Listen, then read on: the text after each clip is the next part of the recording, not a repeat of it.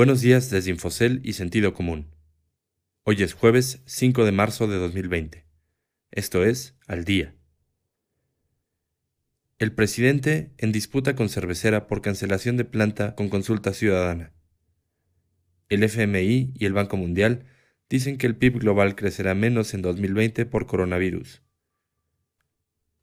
Las bolsas neoyorquinas ganan tras victoria de Biden en supermartes.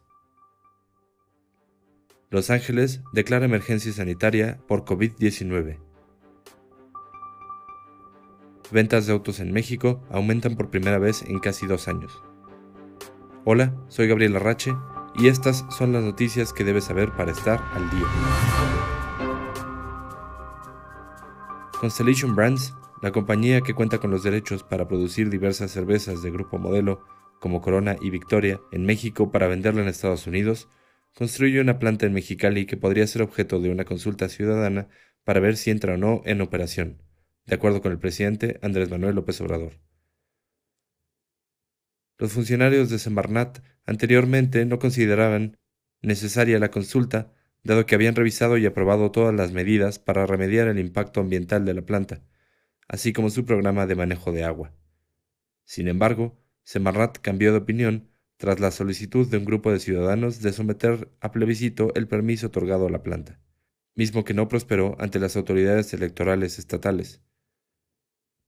Constellation Brands ha sorteado varios procesos para frenar la obra, que lleva un avance de más del 70%.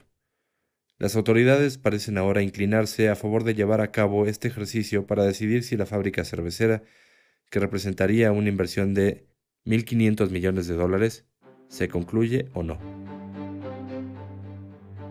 Las autoridades de la ciudad de Los Ángeles, en el estado de California, Estados Unidos, declararon una emergencia sanitaria local tras el surgimiento de seis nuevos contagios de coronavirus COVID-19 en las últimas 48 horas. I want to inform the public that as the chair of the Los Angeles County Board of Supervisors, I have just signed a proclamation declaring the existence of a local emergency. I want to reiterate that this is not a response rooted in panic. El Fondo Monetario Internacional y el Banco Mundial dan por hecho los pronósticos de mayor cautela y pesimismo sobre el crecimiento de la economía mundial este año, por la incertidumbre creada por el brote del nuevo tipo de coronavirus conocido como COVID-19, surgido en China. En conferencia de prensa conjunta, Cristalina Georgieva y David Malpass, la directora gerente del FMI y el presidente del Banco Mundial, dijeron que están listos para otorgar préstamos y realizar planes de rescate para países que están en situación de emergencia. Además, agregaron que usarán sus herramientas para apoyar con la recuperación económica tras el COVID-19, que hasta ahora acumula más de 90.000 contagios alrededor del mundo y supera ya las 3.000 muertes. Las bolsas neoyorquinas aplaudieron la victoria del ex vicepresidente Joe Biden en las elecciones primarias de los demócratas.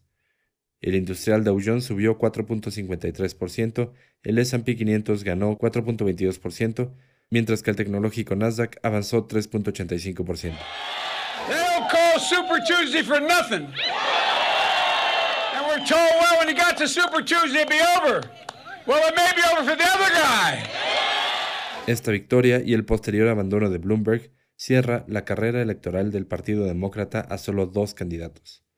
Biden que es visto como un candidato moderado, y Sanders, quien se autodenomina socialista demócrata. El sector automotor del país tuvo una noticia positiva en medio de casi dos años y medio de caídas, al registrar un avance en febrero por la recuperación de algunas de sus principales marcas en el país. El INEGI reportó que las ventas de autos ligeros en México aumentaron 0.3%. Esto fue el mes pasado con respecto a febrero de 2019, al pasar de 103.900 89 autos comercializados hace un año a 104.328 vehículos en febrero. De esta manera, las ventas de autos ligeros en México cortaron con una racha negativa de 11 caídas seguidas desde que crecieron por última ocasión en enero de 2019. Usted puede consultar estas y otras historias más en la terminal de Infocel y en el portal de Sentido Común. Esto fue su resumen noticioso al día. No deje de escucharnos mañana con las principales noticias de negocios.